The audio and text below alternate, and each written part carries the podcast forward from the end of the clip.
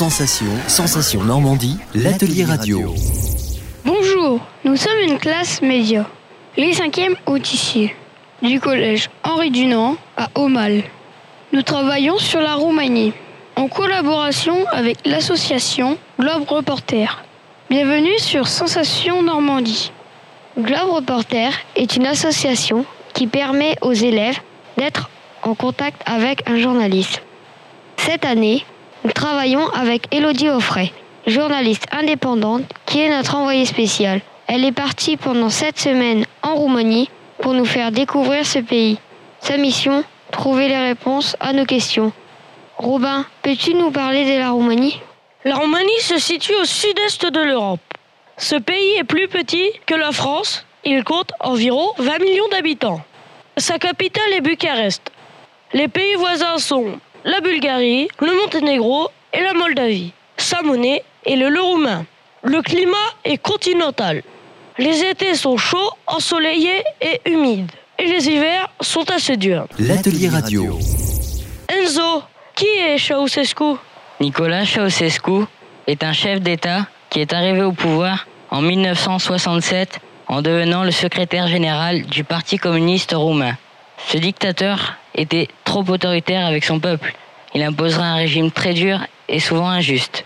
Suite à la révolte du peuple, Nicolas Ceausescu et sa femme Elena sont jugés et reconnus coupables de génocide. Ils sont fusillés le 25 décembre 1989. Cet homme avait la folie des grandeurs. Il a acheté beaucoup d'objets extravagants. Son palais, par exemple, est le deuxième plus grand bâtiment au monde. Après la Révolution, il est devenu un musée d'art contemporain. Il est possible maintenant de visiter une partie de la maison de l'ancien dictateur, qui comporte 80 pièces. L'atelier radio. Nicolas va nous parler des ados roumains. Les ados roumains sont comme nous. Ils pratiquent les mêmes sports et vont sur les mêmes réseaux sociaux, comme Snapchat ou Instagram. Ils jouent aux jeux vidéo et suivent les mêmes modes. Par contre, il existe quelques différences au niveau de l'école. Par exemple, les primaires ont cours de 8h à midi et les collégiens de midi à 18h voire 19h. Les niveaux sont différents. En Roumanie, un élève de 5e est en 6e classe. Comme nous, ils ne portent pas d'uniforme. Pour manger, ils n'ont pas de cantine. Ils doivent amener leur déjeuner. L'été, ils ont trois mois de vacances. Elodie, notre envoyée spéciale s'est adressée à l'école de Bucarest, un établissement réputé dans la capitale où beaucoup d'élèves apprennent le français. Les Roumains préfèrent écouter de la musique avec des paroles qui cachent des messages. Ils écoutent souvent du rap américain comme Eminem, Tupac et 6 9 de la pop comme Gims et Stromae et de rock comme le groupe Metallica et du jazz. Dès leur plus jeune âge, beaucoup de Roumains jouent du piano et de la guitare. Ils étudient rarement la musique car pour eux ce n'est pas très important. Ils ne vont pas dans des concerts avec leurs parents. Ils écoutent souvent leur musique préférée sur Spotify, qui est un site web et une application de streaming musical suédois. Leur hymne national est Avec-toi Roumain, symbolisant le courage des Roumains pendant les guerres. L'atelier radio. Intéressons-nous maintenant aux habitudes alimentaires des Roumains. Honorine, que peux-tu nous en dire? Les Roumains sortent beaucoup. Ils organisent des brunchs le week-end et vont au restaurant. Par contre, ils déjeunent rarement.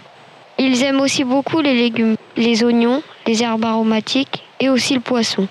Luc, peux-tu nous parler de quelques plats traditionnels?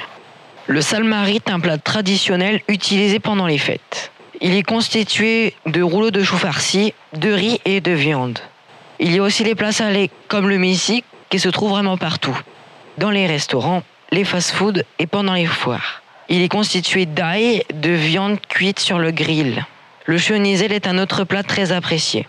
Il est constitué de viande panée, de poisson ou de poulet. Il est servi le plus souvent avec des frites ou de la purée de pommes de terre. Finalement, les plats roumains contiennent pas mal de viande. Tous les ans, le 9 mars, les Roumains mangent des ici pour célébrer les saints du calendrier orthodoxe. Ce sont des plats qui se mangent en dessert.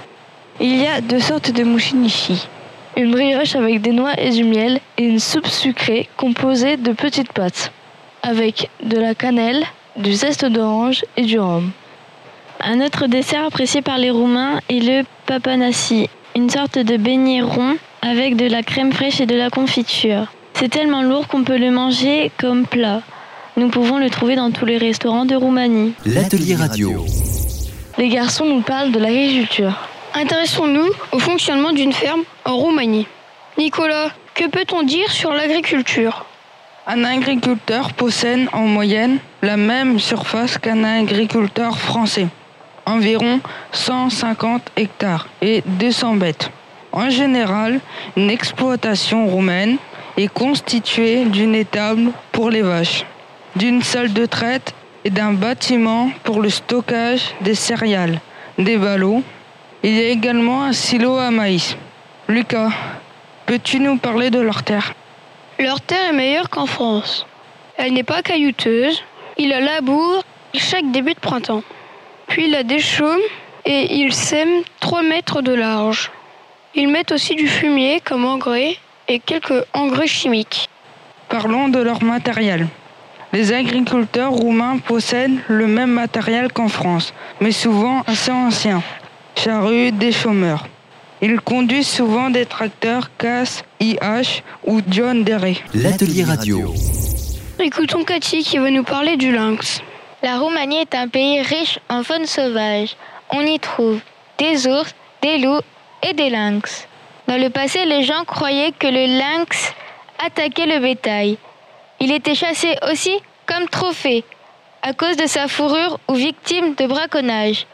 Depuis 2013, en Roumanie, sa chasse est interdite. Manon, qu'en est-il de l'ours? Dans certaines régions, nous pouvons croiser des ours, surtout dans les villes. L'ours est habitué à l'homme. Il se nourrit des déchets qu'il trouve dans les poubelles. Parfois, il est agressif, surtout s'il se sent en danger.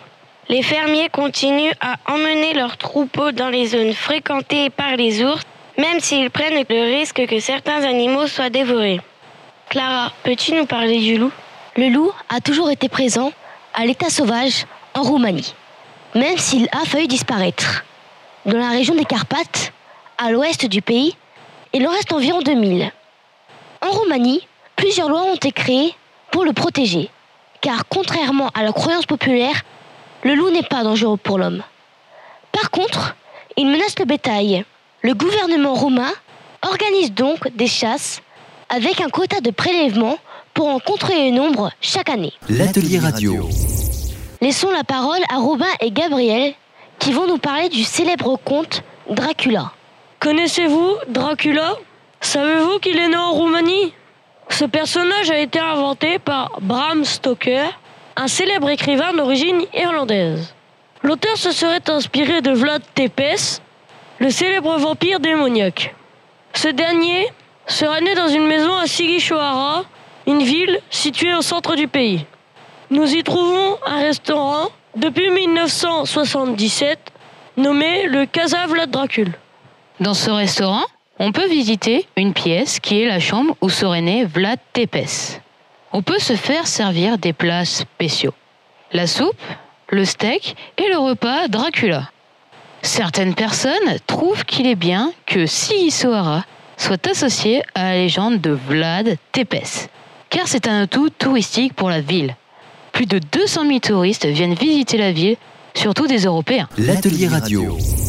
Lucas nous parle d'un drôle de moyen de locomotion. Dans la région des Maramures, il y a une vallée qui n'est qu'accessible qu'en train. C'est la vallée de la Vasée. On peut y croiser des véhicules étranges. En effet, ce sont des véhicules qui ont été transformés pour rouler sur les rails. On les appelle les drésines. Elles permettent de faciliter le transport des personnes dans les montagnes. Les roues de ces voitures ont été remplacées par des roues de fer sur un châssis en bois. Le volant sert à freiner quand on tourne vers la gauche et vers la droite on desserre le frein. Sensation, sensation Normandie, l'atelier radio. Merci de votre écoute.